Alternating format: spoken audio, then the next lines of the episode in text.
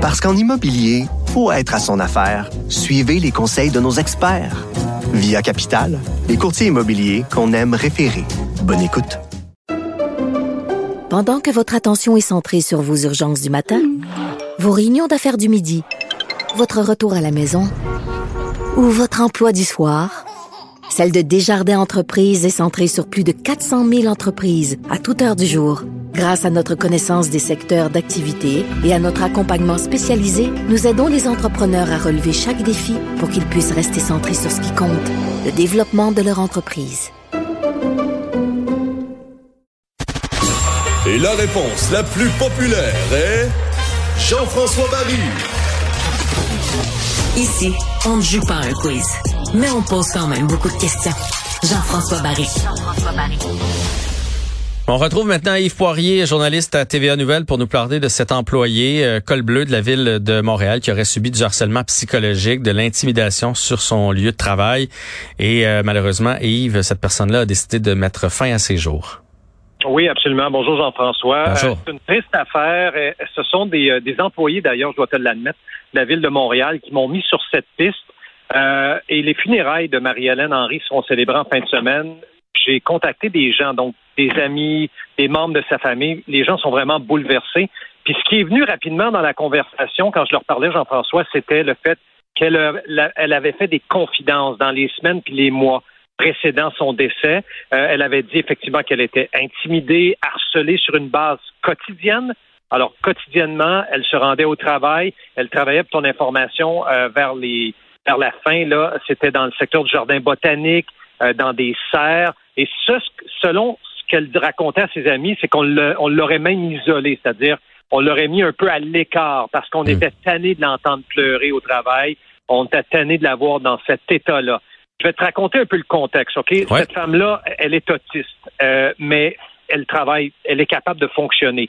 Elle travaille depuis plusieurs années comme employée euh, col bleu de la ville de Montréal. Alors oui, c'est une femme autiste, fonctionnelle. Euh, d'autre part, son père était malade, donc elle était proche aidante.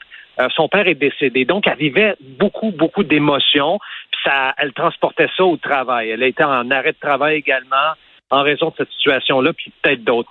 Je peux pas te dire aujourd'hui en direct, puis je ne le ferai pas non plus que le harcèlement a contribué peut-être à son décès. Je vais laisser le bureau du coroner examiner ces pistes-là. Ça peut être un facteur contributif, Jean-François, peut-être, le harcèlement dont elle aurait été victime, mais ce sera au bureau du coroner d'examiner ça et je te confirme au moment où on se parle qu'il y a une enquête de la part du coroner.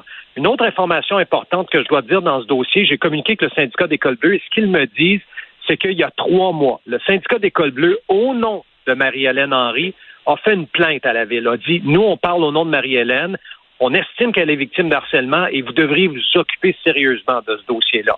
Hmm. Alors, il semble que peut-être rien n'a été fait. Est-ce qu'il y a eu des sanctions contre le personnel qui l'aurait intimidé?